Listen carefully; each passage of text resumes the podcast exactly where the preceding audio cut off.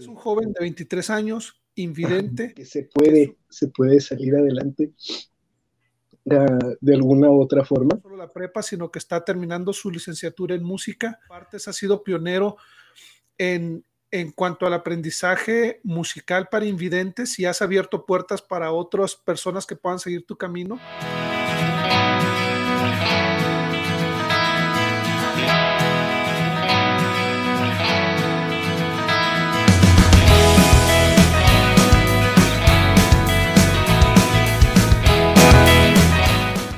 Hola amigos, soy Jesús Valdemar, nuevamente en una emisión más de este su programa Visión Cumplida, historias ordinarias de éxitos extraordinarios. En esta noche me siento muy bendecido de la oportunidad de platicar con un gran joven. Él es muy jovencito, apenas tiene 23 años.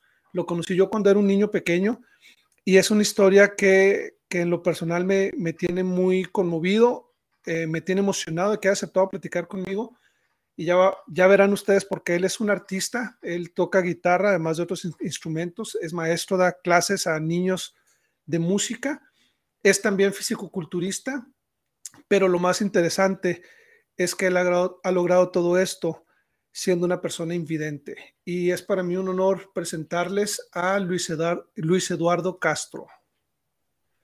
Hola, hola. Hola, hola, muchas gracias por la invitación. Al contrario, Luis, para mí es un honor que hayas aceptado el platicar con nosotros en esta ocasión y compartir tu historia. Creo que hay muchos jóvenes que se pueden sentir inspirados con todo lo que tienes que decir y en ocasiones muchos de nosotros tenemos excusas para lograr o no lograr alguna de nuestras metas y yo creo que el conocerte a ti nos, nos ayudará a ver que no hay ninguna excusa que valga. Pero bueno, Luis, bienvenido. Este, me gustaría que empezáramos. Platícanos un poco. ¿Quién es Luis Castro? Eh, platícame un poco de, de, tu misión, de dónde vienes, tu familia, así como una breve introducción de ti. Ok, bueno, este, pues tengo 23 años, soy de Ciudad Juárez, Chihuahua. Eh, actualmente ah, estoy por terminar la licenciatura en música en la, en la UACJ, la Universidad Autónoma de Ciudad Juárez. Eh, voy a salir especializado como guitarrista. Estoy a, a punto de terminar esa carrera. Aparte de, de eso, pues eh, es, recientemente tuve la oportunidad de dar clases de música a otros niños invidentes. Doy clases de, piano, de violín, de guitarra y de ukelele en un, en un centro aquí en Juárez, el Centro de Estudios para Invidentes. Eh, tuve la oportunidad hace dos meses de empezar a dar clases ahí. Yo como eh, ex usuario de, ese centro me dieron la, oportunidad de empezar a, desarrollarme profesionalmente dando clases de música ahí. Este, y aparte de eso, pues como bien ah, comentabas ahorita, eh, también tengo cuatro años entrenando como físico-culturista, he participado en algunas competencias y pues eso, eso es un poquito de, de, de mi historia así a, a, grandes rasgos. Perfecto, vamos a irnos paso a paso para que nos platiques cómo llegaste hasta ahí.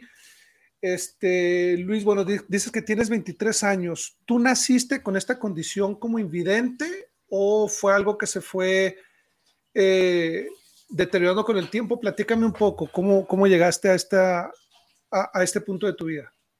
Ok, bueno, no, no nací invidente, fue una enfermedad, eh, pues, no sé si se podría decir adquirida, pero la primera vez que empezamos a notar eh, que tenía problemas de, en la vista fue más o menos como a los cuatro o cinco años. Eh, de hecho, me, me, acuerdo poquito todavía, este, me acuerdo yo jugando aquí en la casa, este, jugando aquí dentro de mi casa, eh, estaba jugando con, con, alguna pelota y luego, pues, en una de esas ocasiones se me va la pelota y yo tratando de ir por ella, voy y me topo con un mueble, no lo vi, me, me pegué con un mueble y pues de ahí pues empezó eh, hacer un poco de atención, ¿no? El, el, por qué yo me había pegado con el mueble, si, este, por qué no lo vi, este, y pues qué, qué había pasado, ¿no?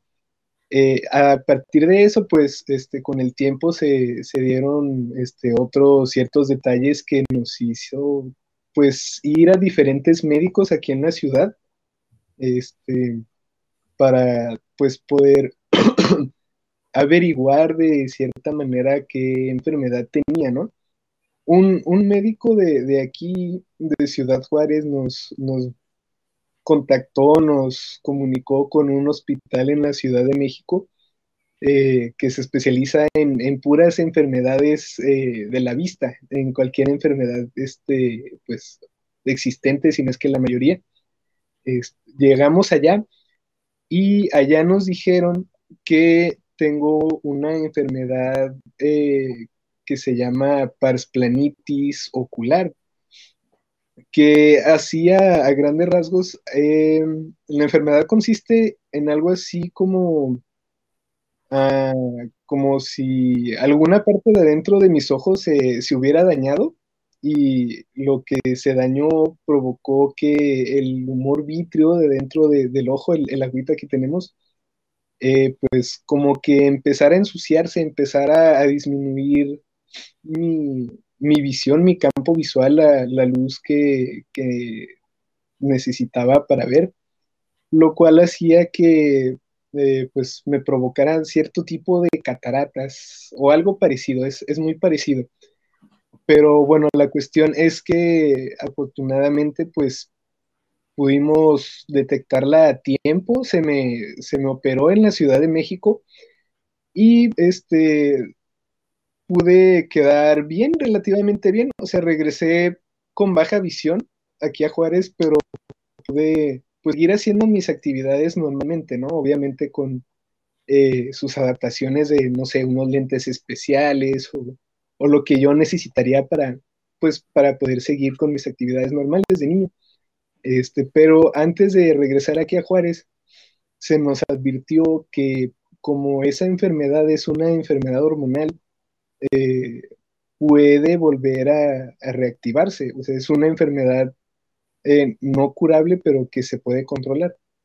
Entonces, como es una enfermedad hormonal, eh, nos advirtieron que precisamente a la edad de 14, 15 años pudiera ser que se volviera a reactivar la enfermedad y así pasó. Ah, cuando regresé de, Juárez de, niño, cuando regresé de México aquí a Juárez de, niño, este, como te decía, pude hacer este, toda mi primaria bien, este, obviamente, pues con sus ciertas limitantes, ¿no? Este, porque no, no podía, eh, no sé, leer los libros normales, tuvieron que adaptarme los libros de la escuela, así unos macrolibros se llamaban, este, aumentarme de tamaño las letras en, los, en los libros, en los exámenes o cosas así, más este, tener que este, sobrellevar el, de cierto modo las burlas de, mis demás compañeros en la primaria porque esos lentes eh, eran así demasiado gruesos que hacían que mis ojos pues se vieran de cierta manera raros, como chistosos para un niño.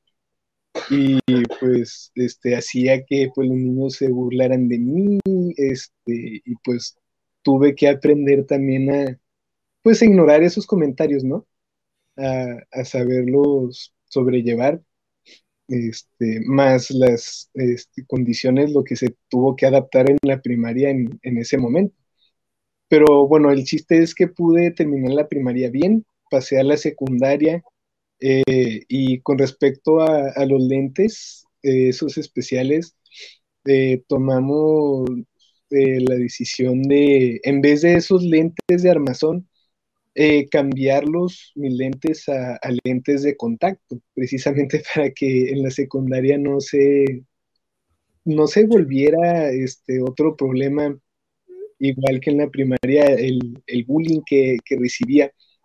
y pues cambiamos los lentes a lentes de contacto y sí, mejoró, mejoró ese aspecto, este, pero eh, obviamente pues también seguía con esas limitantes, ¿no? Académicas, pero también afortunadamente pude, ah, pues, llevar mi secundaria normal, este, pero unos tres meses tres, dos meses antes de graduarme de la secundaria, empecé a tener problemas de vista otra vez. Este, tenía como 14, 15 años. Entonces, eh, pues se cumplió, ¿no? El, pronóstico que nos habían dado los doctores de, México que podía volver a pasar.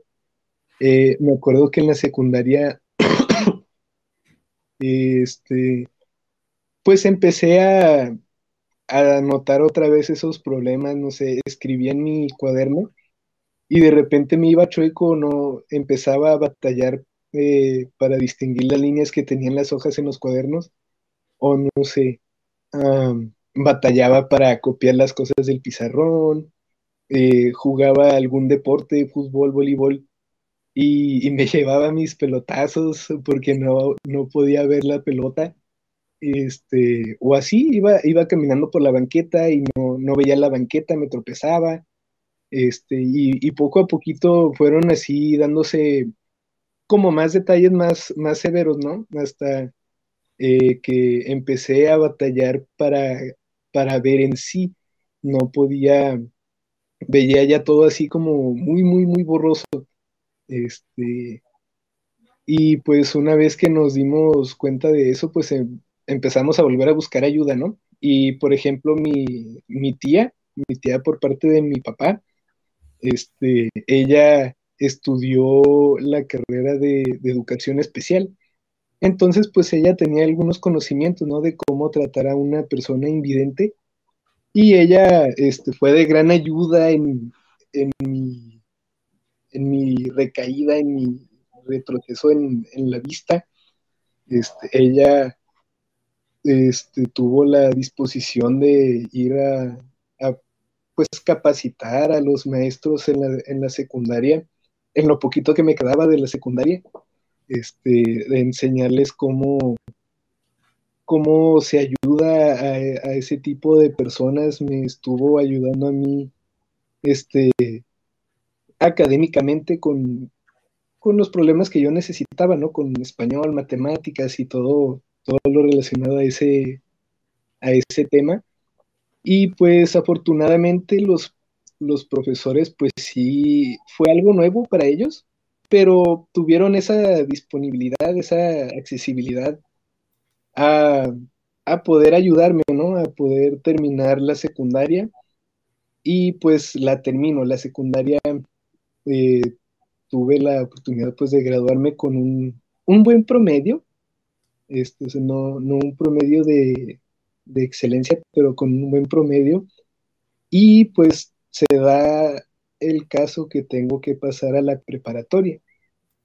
Ahí. Eh, dame un segundo, Luis. Entonces, nada más recapitulando, tienes una niñez de alguna manera normal, más o menos a los cinco años detectan esta enfermedad que, que la controlan en su momento, usas megalentes para poder ver pero te dicen, una vez que llegas a la adolescencia, puede, puede detonarse porque es algo hormonal. A los 14 años, al final de tu secundaria, regresa el problema, pierdes la visión y tu tía te ayuda a terminar porque te enseña braille y les enseña a los maestros cómo, cómo ayudar a una persona que, que está teniendo problemas de visión o que es invidente. Oh, sí. Bueno, el braille viene después porque en la, en la secundaria todavía Todavía alcanzabas a leer. Ajá, un, poquito. Este, El braille ahora, ya Ahora sí, platícame, viene la prepa y, ¿qué haces? ¿Qué, cómo, ¿Cómo vives la prepa? Eh, la prepa fue muchísimo más, eh, eh, ¿cuál sería la palabra? Pues la disfruté mucho más que la primaria y la secundaria porque este, tuve muy buenos compañeros, tuve muy buenos amigos en la prepa. No, ya no tuve tan, tan fuerte ese problema de, del bullying. O sea, sí había gente que prefería mantener su distancia, ¿no? Pero no, no hubo algún trato discriminatorio hacia, hacia mí. Este, tuve muy, muy buenos amigos, muy buenos maestros. Eh, cuando eh, pude, cuando tenía que hacer en mi examen de admisión para la prepa, eh, lo hice de, forma oral, este, se les explicó a los directores, a los administrativos ahí eh, cómo podían aplicarme el, examen de admisión. Y la misma escuela proporcionó a un, a un asistente que me, que me fuera leyendo las preguntas para contestarlas de manera oral. Y pues afortunadamente pude juntar el puntaje necesario para, para pasar el examen, me aceptan en la prepa. Eh, mi tía todavía continúa este, con esa enseñanza a los profesores en la prepa, que también, este, pues, yo creo que uno como profesor eh, no se espera tener algún alumno con alguna discapacidad en general, no, no solo visual. Este, igual, igual los profesores fueron este, muy, muy amables, muy eh, dispuestos a aprender cómo ayudarme. Y la prepa fue mucho más agradable que la secundaria y la primaria. Eh, todavía mi primer año este, ya batallaba poquito más que en la secundaria para leer y escribir. A finales de mi primer año de, preparatoria, sí ya se me deja de entender eh, la letra pues normal y pues como pues obviamente tenía que seguir mis, teniendo mis apuntes y todo, ahí en las vacaciones para mi segundo año de, prepa, ahí es donde mi tía me, empieza a enseñar braille, empieza a enseñar pues todo desde cero, ¿no? El, la combinación de puntos que se necesitan para hacer una letra en, en braille, todo el alfabeto, eh, me enseñó en su momento un poquito de, matemáticas en, braille. Este, me proporcionó eh, para pues que tuviera mis estudios más, más accesibles, más fáciles, me proporcionó una, una máquina especial, una máquina Perkins se llama, que es una máquina de escribir así como las antiguas, pero e, esta nada más tiene seis eh, teclas, que son los seis puntos de, que usamos para escribir una letra en, el sistema braille. Me proporcionó esa, esa máquina y otras cosas como una calculadora parlante, unas reglas para este, mis trabajos de matemáticas, este, y un, me acuerdo mucho que una de las maestras que tuvo todavía como más interés en aprender fue la maestra de matemáticas.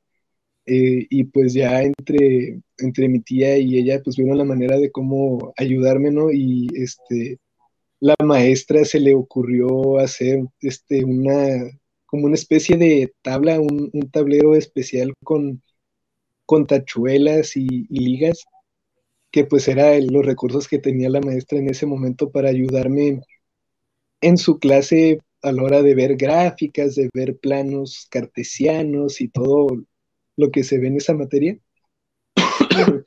fue una de las cosas que este, hizo esa maestra, que, pues que se me hizo interesante, ¿no? La, este, el interés que tenía por, de alguna manera, eh, darme algún material que me pudiera servir para seguir estudiando. este, pero como te decía, pude llevar mi preparatoria eh, eh, bien, ahí sí este, pude graduarme con un mejor promedio todavía que en la secundaria. y pues una vez eh, terminando la preparatoria, pues empiezan a llegar las, las dudas de qué estudiar, qué carrera podía pues ser fácil para mí, en qué me podría desempeñar. Y pues pensando en, alguna, pues en alguna carrera que no, que me gustara, este, y que no, no fuera tan aburrido, este, dimos, este, pues siempre me ha gustado de cierta manera la, música, todo el ambiente de, de, los escenarios. De niño, antes de, eh, cuando regresé de México más bien empecé a tocar piano por un, rato, después lo dejé, pero pues siempre me llamó la atención, ¿no? Esa, esa, esa área, esa área de, la música, este, y pues se da que me graduó de la prepa y pues empezamos a buscar pues alguien que pudiera ayudarme a, a prepararme, ¿no? Para entrar a la licenciatura en música. Este, dentro de las personas eh, que estuvimos buscando, vimos con un eh, maestro de música que, trabaja en, el Centro de Estudios para Invidentes, el que mencioné ahorita al principio, que él estaba empezando a, darle música, clases de música a niños invidentes, niños y jóvenes invidentes en, en ese centro. y pues ahí, este, pues en, vimos con él de alguna manera, estuvimos platicando, este, cómo le podía hacer y pues ya nos dijo él que sí, que sí existe la manera, aparte del sistema braille, eh, nosotros como invidentes eh, para poder leer partituras eh, tenemos un sistema que se deriva de ahí, del, sistema braille, se llama musicografía braille, que es en sí la adaptación de las partituras normales en, tinta, la, adaptación del pentagrama y todo lo que viene dentro de una partitura al sistema braille con la simbología este, pues, que se requiere ¿no? para poder entender este, las notas, las figuras musicales, el compás y pues todo lo relacionado a la música. Entonces, eh, se da que él me empieza a preparar musicalmente dentro de ese centro. Dentro de ese centro es donde yo aprendí ese sistema de musicografía y eh, como un instrumento adicional eh, a lo que estudié en la, en la universidad, ahí en ese centro aprendí violín. Ahí el profesor, eh, este que te comento, el profesor Roberto Prieto, se dio a la tarea pues de, de adaptar los instrumentos musicales para que una persona invidente los pueda usar. Por ejemplo, pues yo uso mi, violín de manera normal, ¿no? Pero un accesorio que, implementó el profesor es, por ejemplo, es algo muy sencillo, pero es como unas guías que se ponen en el violín para que el arco a la hora de tocar no, no se vaya no se vaya chueco, que pueda irse derecho y que pues pueda sacar un buen sonido del violín. Por ejemplo, esa es una de las adaptaciones que me acuerdo ahorita, así rápido. Este, y pues como te digo, aprendí violín en ese, en ese centro y, la musicografía. Y en general me estuvo preparando el profe para mi audición a la universidad, pero a la par de, esos estudios en ese centro, eh, pues estuvimos buscando algo extra, ¿no? Y dimos en, dimos con la Academia Municipal de las Artes, aquí en, Juárez. Ahí, eh, pues, no, no había profesores capacitados para enseñar música a personas invidentes, eh, pero como te digo, afortunadamente, hasta ahorita digo, perdón que te interrumpa, ¿en dónde hay profesores capacitados para enseñar invidentes? O sea, eh, yo soy músico, bueno, tú sabes que yo sé tocar varios instrumentos. Y el solo pensar en entender, en leer las partituras en el sistema que me estás diciendo y el enseñarle a alguien sin la capacidad de ver, a mí me parece realmente sorprendente. O sea, es algo que, que es bien complicado. Entonces, en Juárez no lo tenían en el centro municipal y yo creo que difícilmente en todo México hay muchos centros donde puedan enseñarle a personas invidentes. O sea, lo, que estoy viendo contigo es realmente un pionero en, en cuanto a, la, a la interpretación y a la enseñanza de música para invidentes. Y eso, eso en lo personal creo que es algo digno de recalcar. Pero bueno, perdón que te haya interrumpido. Llegas al Instituto Municipal de las, de las Artes y ¿qué pasa cuando llegas ahí? Ah, sí, este, llego eh, y pues los profesores no, no, sabían en su momento cómo ayudarme a, aprender música, pero con los recursos que tenían, este, con lo que podían, pues se las ingeniaron para que de cierta manera yo pudiera aprender música también ahí. Ahí estuve tomando ah, clases de canto, de, solfeo también, eh, que es pues una clase que te enseña a, saber cómo leer las partituras. Y clases de canto, solfeo, clases de piano también y de guitarra, de guitarra clásica, me acuerdo se daba ahí en la academia. Entonces, llevo mis estudios también eh, en la academia a la par con los del centro eh, que te digo. Eh, y todo eso en, conjunto me dio como las armas para poder, pues, audicionar, animarme a audicionar a, la licenciatura en música. cuando audicioné ya había pasado pues un año después de que me gradué de la prepa decidimos tomarnos ese tiempo de preparación. Este, y pues ya pasando el año, estudiando ahí a la par en esas escuelas,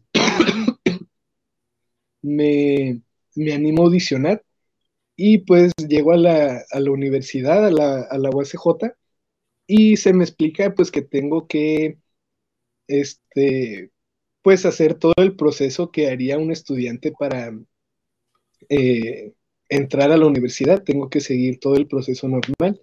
Entonces me acuerdo que, que en ese entonces, en, mi examen de admisión en la universidad, eh, también eh, se me proporcionó un asistente y, y, me acuerdo que estuvo muy, muy chistoso. Este, yo tenía que llegar a hacer mi examen a, una hora en, en específico y pues llego, lo hago, este, pero pues a mí no, no me iban a poner eh, algún límite de tiempo para hacer el examen. Entonces tuvieron esa, esa como amabilidad eh, o esa disposición pues de no, no darme un tiempo en específico para terminar, pero pues con la condición de que pues lo hiciera, ¿no? Que hiciera mi, mi examen. Y digo que se me hace chistoso porque a los demás les daban como dos horas para hacer el examen. Y pues yo vi, yo escuchaba, ¿no? Que este llegaba gente a hacer el examen y se iba y todo. Este, y yo dije, ay, pues a qué horas voy a, voy a acabar. Este, total que sí pude acabarlo, pero me tardé seis horas haciendo el examen. Seis horas, ok. Sí. Este, y me acuerdo que como para la licenciatura en música, pues no, no ves nada de, de materias que veías antes como matemáticas, historia y todo eso, pues se pedía un puntaje mínimo de, de 80 puntos para pasar. Este, y me acuerdo que apenas la hice, pasé con 83 puntos. Entonces, este, pues todas esas seis horas pues valieron la pena, ¿no? Y pues ya una vez que me dieron mi resultado, me dieron otra ficha para ir a la licenciatura audicionar. este, porque pues como era una carrera pues de cierta manera diferente a las que llevaban en la universidad, eh, aparte del examen se, se, tiene que audicionar. Entonces llego a la licenciatura y pues otra vez les caigo de sorpresa a todos. Este, no se esperaban que yo, yo llegara, este, y llego a mi audición, me presento, me acuerdo que pues llegué ahí con, mi guitarra, ahí todo nervioso, ¿no? Porque este, no, sabía, qué me iban a, preguntar o a decir. este, y pues en, esa vez me acompañó mi mamá y el, profesor que me enseñó musicografía en, en el centro Videntes, el profe Roberto, fueron ellos conmigo a audicionar.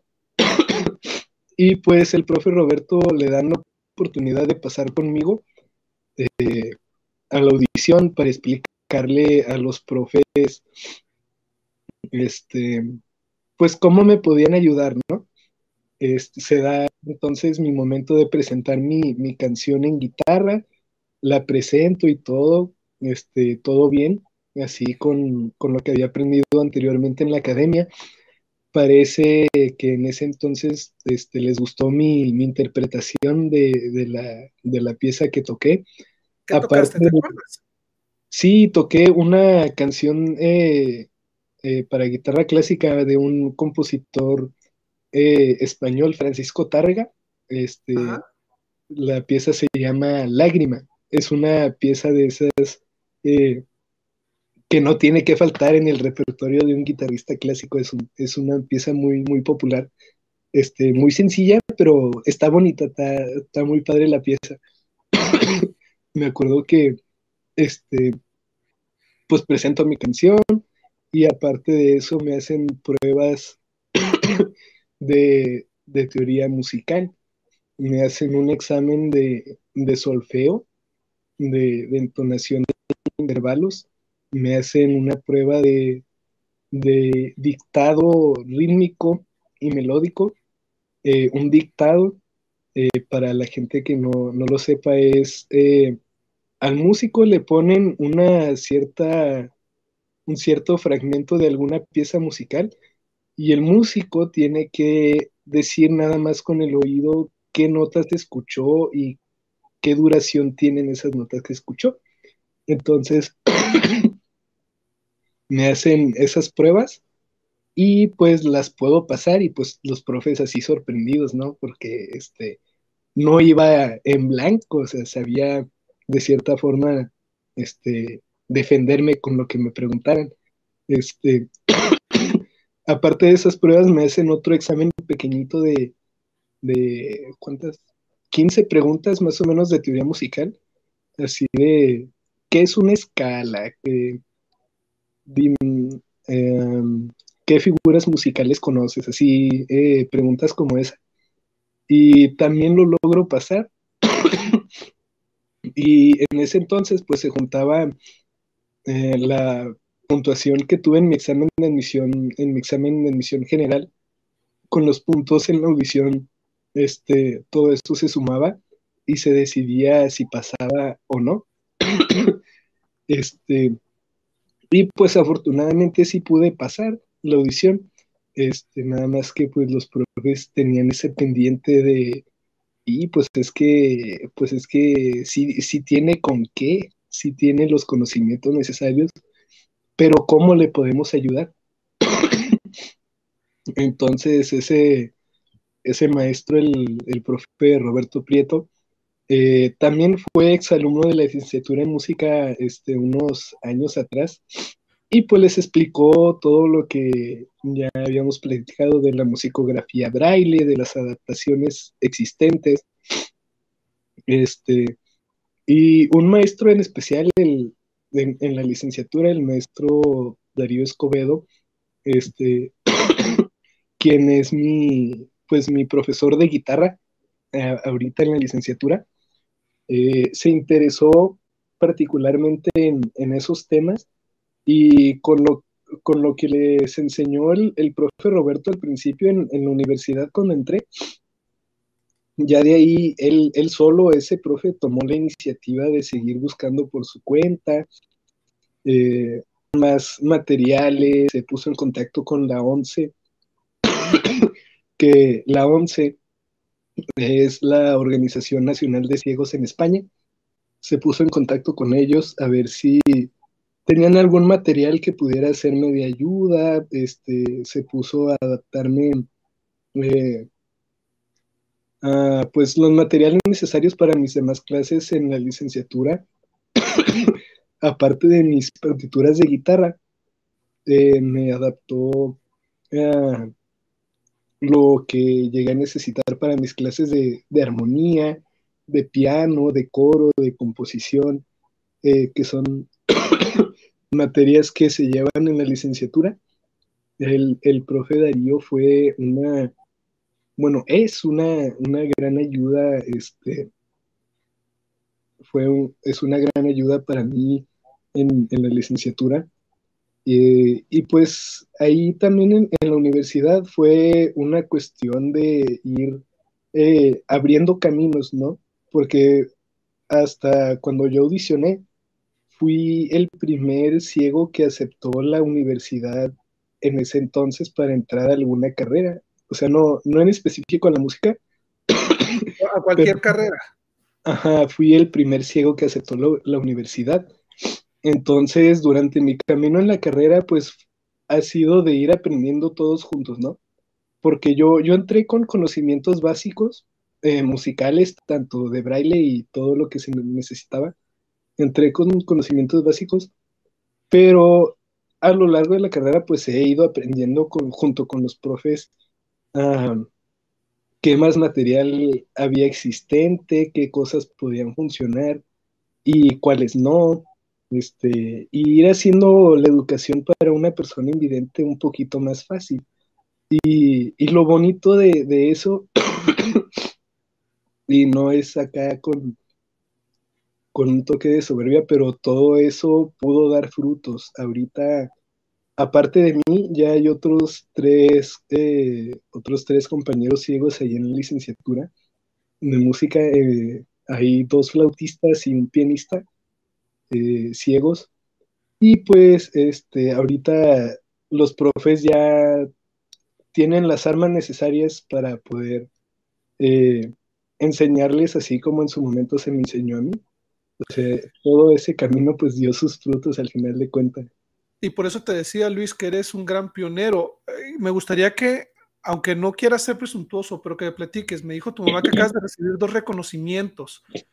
Platícame brevemente qué reconocimientos son, porque eso habla del tipo de estudiante que eres. O sea, de por sí ser estudiante es difícil y ser invidente, invidente es todavía más difícil pero todo lo que has logrado es algo que, yo creo que puede inspirar a muchos jóvenes que lo escuchen. Entonces, compártenos, por favor, de los, de los reconocimientos que acabas de recibir.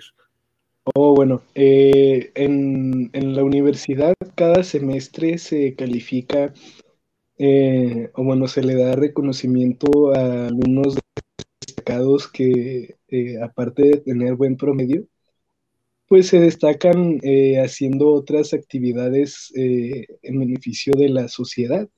Em, lanza la convocatoria a la universidad cada semestre para que uno aplique a ese reconocimiento y tienen dos categorías, estudiantes destacados y estudiantes integrales. Los estudiantes destacados ah, pues son em, alumnos que tienen promedio de excelencia, así 9.5, 10, y, los estudiantes integrales son alumnos que aparte de tener buen promedio, eh, ahí en, dentro de esa categoría aplica que también se destaquen en alguna otra actividad extracurricular. Entonces, este semestre vimos la, convocatoria y me animé a, participar. Me animé a, mandar los, requisitos necesarios que pedían. Eh, que la boleta de calificaciones, pidieron eh, pues fotos o, evidencias de, de, si participábamos en una actividad extracurricular nos pedían algún, algunas fotos de premios o, algo, algo que pudiera servir de evidencia este, que teníamos esa actividad aparte de la escuela. Entonces yo, eh, durante mi transcurso en la carrera, pues he tenido la oportunidad de, por ejemplo, a principios de este año fui a participar como solista al, a un festival internacional de guitarras en la ciudad de Chihuahua. Tuve la oportunidad de ir a tocar allá como pues ah, como alumno destacado del estado, algo, algo así me acuerdo que, que venía en, la invitación. Eh, y aparte de eso, pues junto con el profe Roberto, he tenido la oportunidad de pues formar de parte de orquestas inclusivas donde este, la mayoría de los músicos son invidentes. y pues tuve la oportunidad de tocar en varios lugares. Eh, y pues obviamente eso em, me sirvió para, para poder aplicar a la categoría de estudiante integral, pero aparte de la música, como mencionaba al principio, eh, como te decía, llevo cuatro años eh, entrenando como culturista, y, pero apenas hace dos años, bueno, un año, empecé a animarme a competir. Entonces, como pedían evidencias de actividades recientes, a mediados de año tuve una competencia de culturismo donde pude ganar el segundo lugar en mi categoría. Este, y pues ahí este, aproveché también eso, ¿no? De tomar eh, fotos al premio que me dieron, al reconocimiento, para pues también usarlo en la categoría este, que estaba eh, ofreciendo ese concurso de, la universidad, para demostrar que aparte de, de lo musical, pues también empiezo a, desarrollarme en el ámbito deportivo. Entonces, todo eso me funcionó para aplicar en, la, en esa categoría y tuve la este, oportunidad de ser uno de los 45 eh, estudiantes ganadores de esa categoría, de, de la categoría de estudiante integral tuve la oportunidad de ser parte de esos 45 estudiantes que la ganaron. Eh, y pues se nos hizo una ceremonia especial, este, se nos hizo un evento con el rector de la universidad ahí presente, con varios eh, directores de los institutos aquí en Juárez, y pues con la familia y los amigos que, que quisieran acompañarnos en ese entonces. Se nos hizo una ceremonia. Eh, tuve la oportunidad de dar el discurso de, pues agradecimiento por parte del alumnado. Este, y también fue una experiencia eh, pues muy eh, diferente, ¿no? Porque pues una cosa eh, es tocar para el público, tocar instrumentos musicales, pero otra es decir un discurso o, hablar este, frente a, a un público grande, ¿no? Pero estuvo padre, estuvo padre esa experiencia y pues nos dieron el, reconocimiento, ahí nos tomaron fotos a todos, este, y pues ese fue uno de los reconocimientos que, pude lograr. Otro que tuve recientemente, dentro de las actividades de la universidad, eh, hubo una que se llamó eh, encuentro de jóvenes investigadores del estado de Chihuahua y ahí eh, es, esa fue como una tipo, tipo ponencia concurso.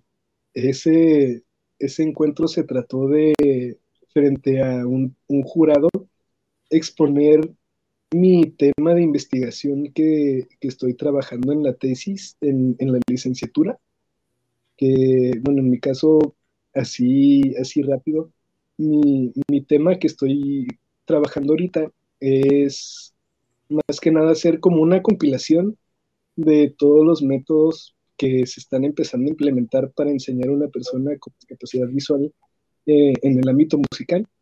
Los compilé todos eh, y di mi opinión así de, pues de cuál funcionaba, las ventajas, desventajas, eh, qué opinaba yo acerca de cada método. Eh, y en sí de eso se trató mi tema, pero el chiste del concurso era exponerlo frente a un jurado. Eh, y en ese concurso se dividían eh, por categorías, así como, como artes, química, matemáticas, física. Y pues yo entré en la categoría de artes. Y pues total, presento mi tema presento mi tema eh, como si fuera una, la ponencia de la defensa de, tesis. Eh, presento mi tema, se me da un cierto tiempo, los, eh, el jurado me hace preguntas acerca de mi tema de investigación y pues ya después de, de, esas preguntas entre ellos deliberan qué tema tiene las bases necesarias para ganar. y pues ese concurso duró dos días. Un día se daban las ponencias y al otro se daba la premiación.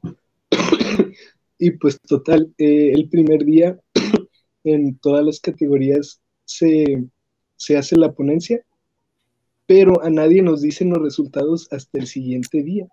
Oh, Entonces, Sí, entonces al siguiente día pues nos llaman a todos a la premiación, ¿no? Em, nos dicen que que estemos pendientes a la premiación porque fue una pues ceremonia virtual, este, porque era pues un concurso de nivel estado, ¿no? Eh, pero total, este, llega la premiación, ahí pues habla el rector agradeciéndole a los alumnos por participar y todo, todo el show. y se llega a que empiecen a, a decir los nombres de los ganadores en todas las categorías. Y mi categoría era la última, o sea, aparte de que me quedé con la con la duda si gané o, o si les gustó o no. Este, todavía tenía que esperarme hasta el último a ver este, sí, qué, había pasado. Pero este, gané, gané también ese, ese concurso. Eh, ahí me acuerdo que dijeron en la categoría de artes, primer lugar, Luis Eduardo Castro, ¿no? Y pues todos emocionados aquí. Claro, este, claro. Sí, sí, sí. Y pues como fue una ceremonia virtual, este, ahí se nos dijo que a todos los ganadores este, se nos iba a dar una constancia de participación, una constancia de, que habíamos ganado y un premio aparte. Por ejemplo, eh, en ese concurso a todos los primeros lugares nos dieron de premio una tablet. Entonces, sí, aparte de, pues de los reconocimientos, pues me, llevé mi tablet, ¿no? este, y, estuvo muy padre. No, nunca había, había tenido la, oportunidad de, estar en ese tipo de concursos y estuvo interesante, la verdad.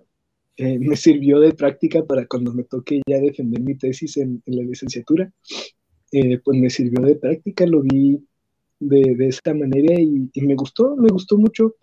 Este, pero sí, esos fueron este, los dos reconocimientos más, más recientes que, tuve hasta ahorita. Gracias, Luis. Y digo, me gustaría recapitular para aquellos que, se conectan. O sea, eres un joven de 23 años, invidente, que supo salir adelante después de que perdió la vista y terminó no solo la prepa, sino que está terminando su licenciatura en música.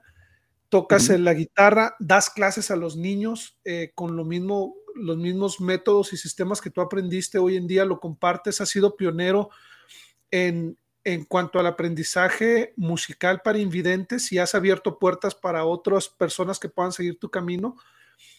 Y, y, bueno, has recibido reconocimientos a nivel estatal y a nivel universitario.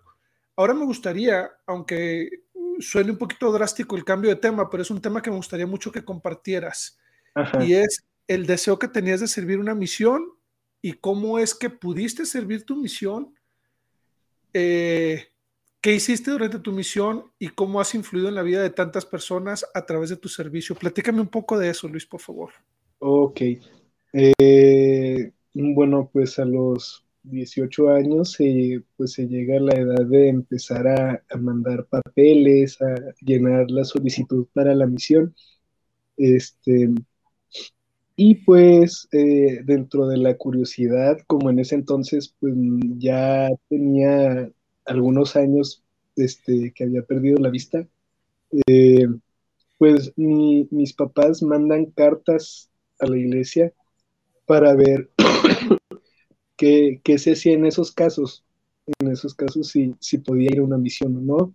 Este, y se da que les contestan unas de esas cartas y dicen que, eh, pues en mi caso en particular, pues sería de cierta manera algo, algo un poquito riesgoso, porque como aparte de que no, no pudiera yo servir en, una ciudad o en mi mismo estado, eh, y como iba a estarme cambiando de lugares, de ciudades, pues, o de áreas más bien, cada cierto tiempo, pues iba a ser un poquito difícil para mí. Pero nos dieron otra, otra opción.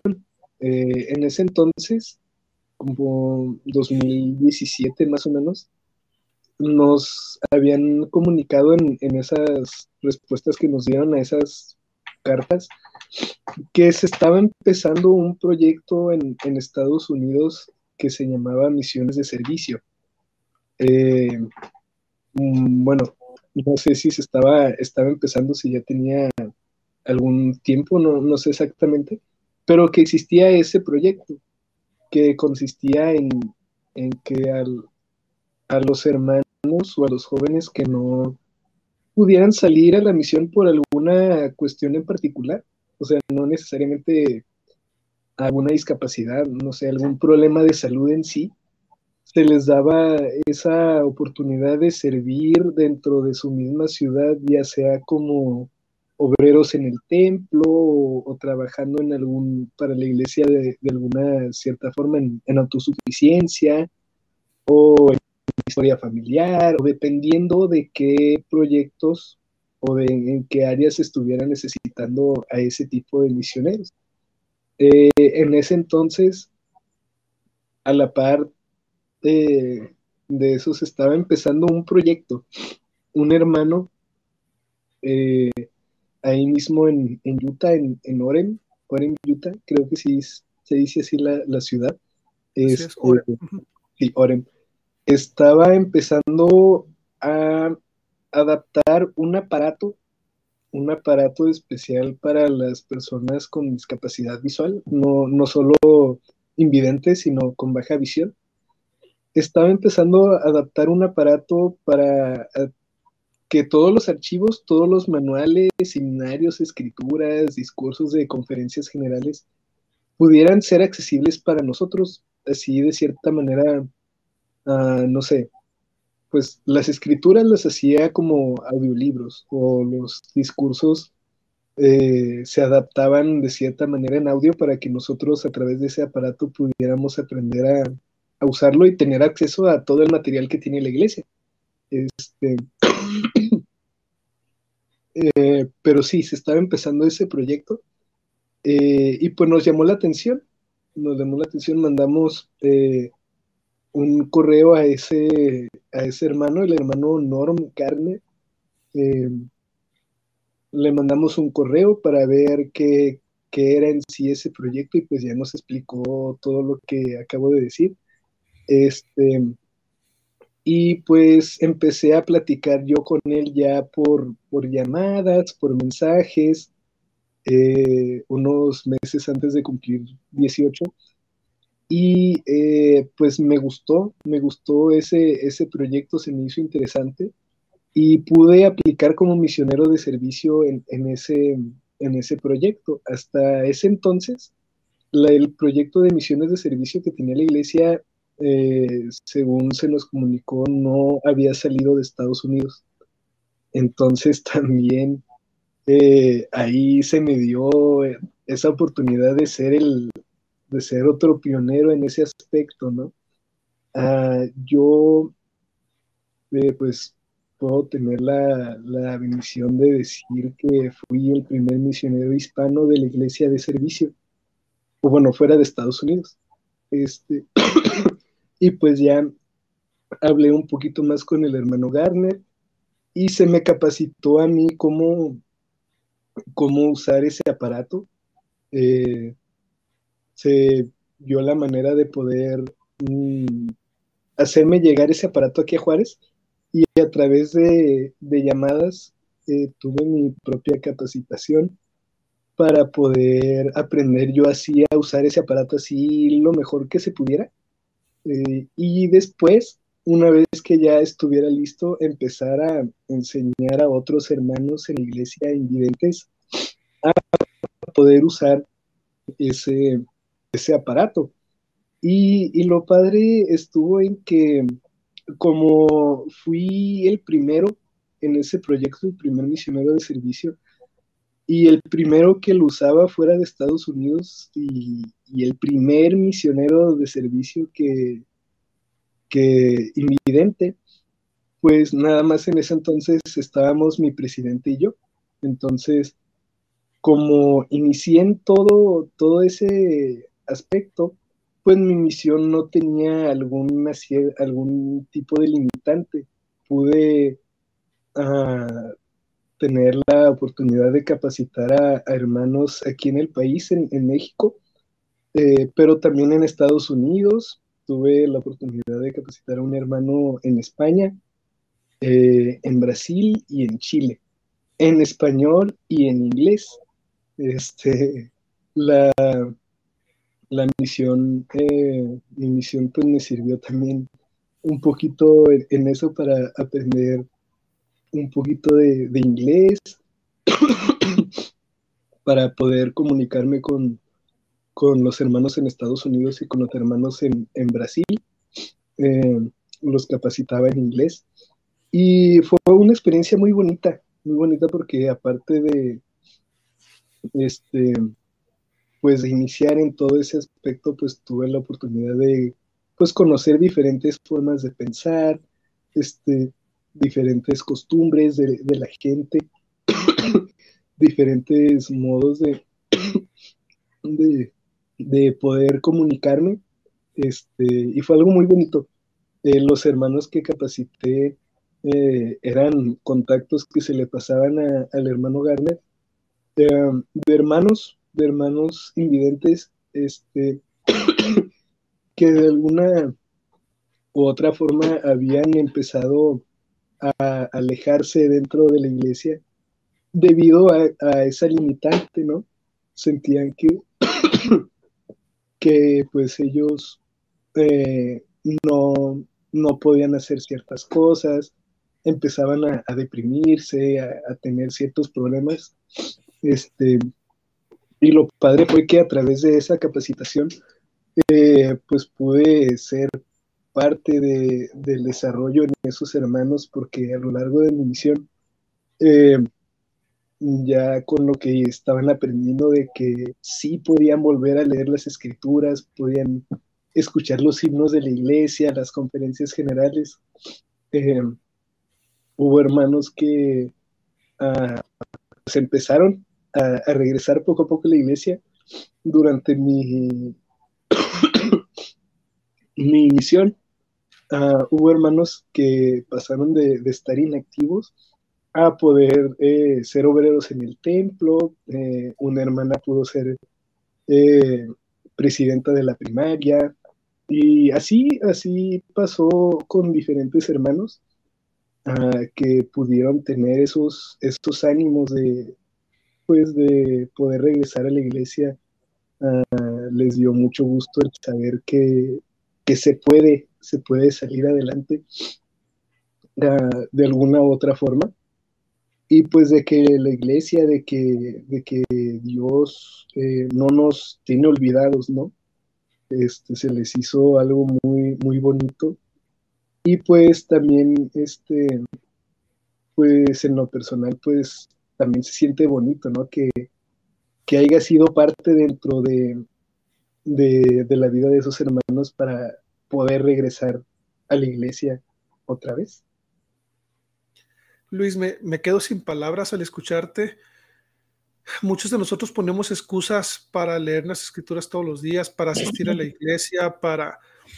Y, el, el, ver cómo tú, a pesar de tu corta edad, a pesar de, la limitante de que, de que no puedes ver, has terminado tu carrera o estás terminando tu carrera, serviste una misión, una misión de servicio donde pudiste influir en muchas vidas, has sido pionero en, eh, como músico, como estudiante, enseñando a los jóvenes realmente e, esta charla ha sido muy inspiradora para mí. O sea, digo, tengo mucho cariño por tu mami, por tu papi, los conozco de muchos años, pero el escuchar tu historia y aparte la forma tan...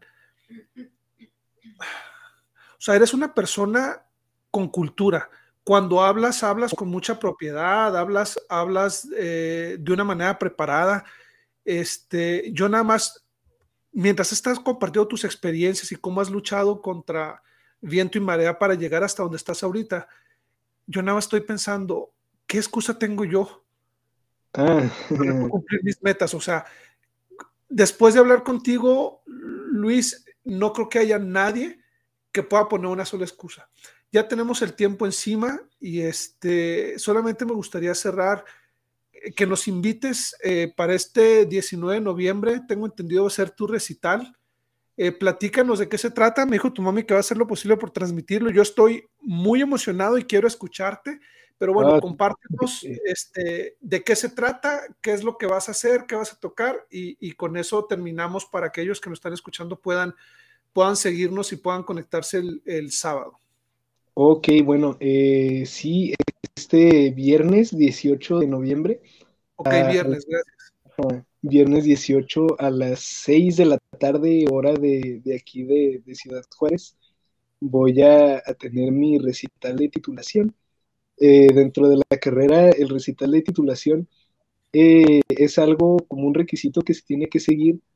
Aparte de la defensa de tesis, eh, se califica ese, ese recital como, como parte para la titulación. En ese recital ah, se escoge repertorio que uno haya aprendido de, dentro de toda la carrera, que vaya mostrando eh, de cierta forma los avances que tuvo uno como músico, ¿no?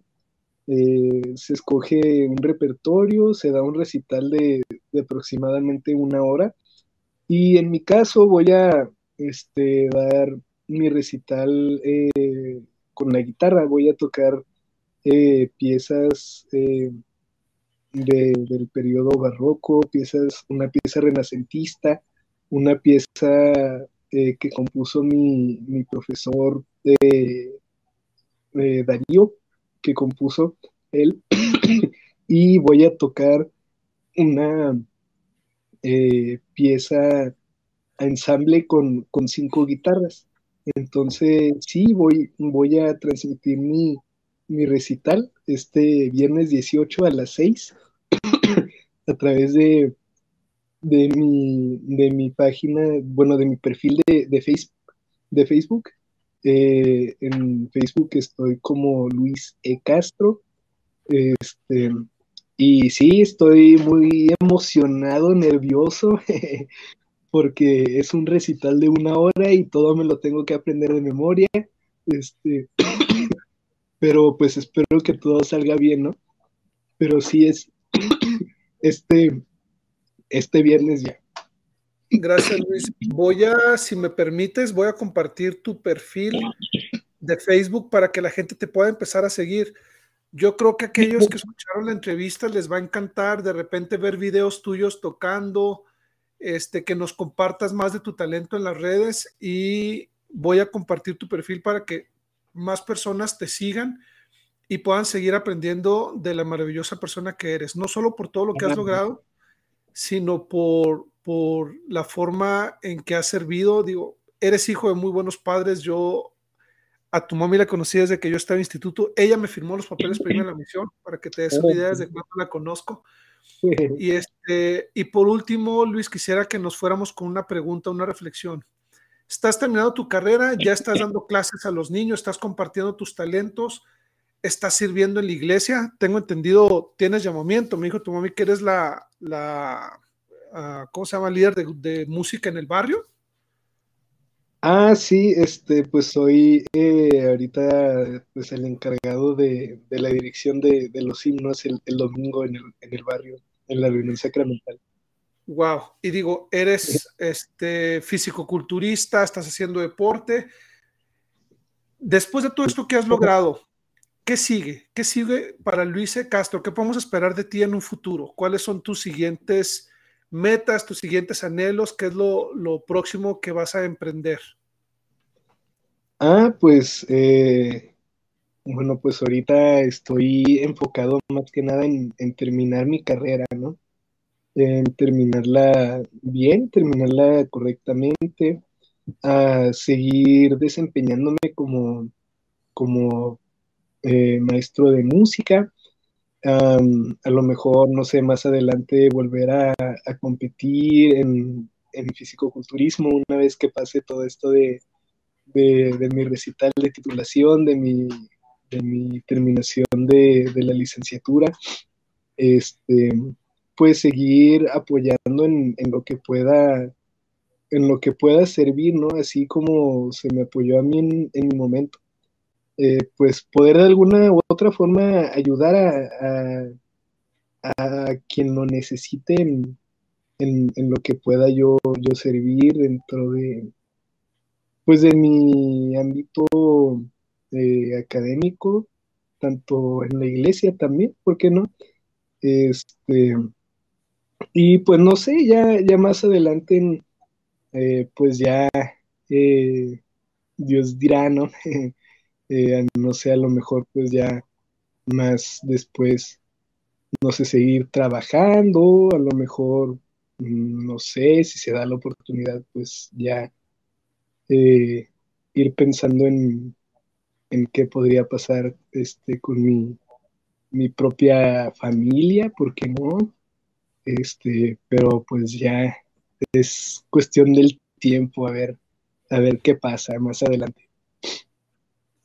Y, yo estoy seguro que tiempos hay tiempos y que el Señor tiene preparado para ti un futuro brillante.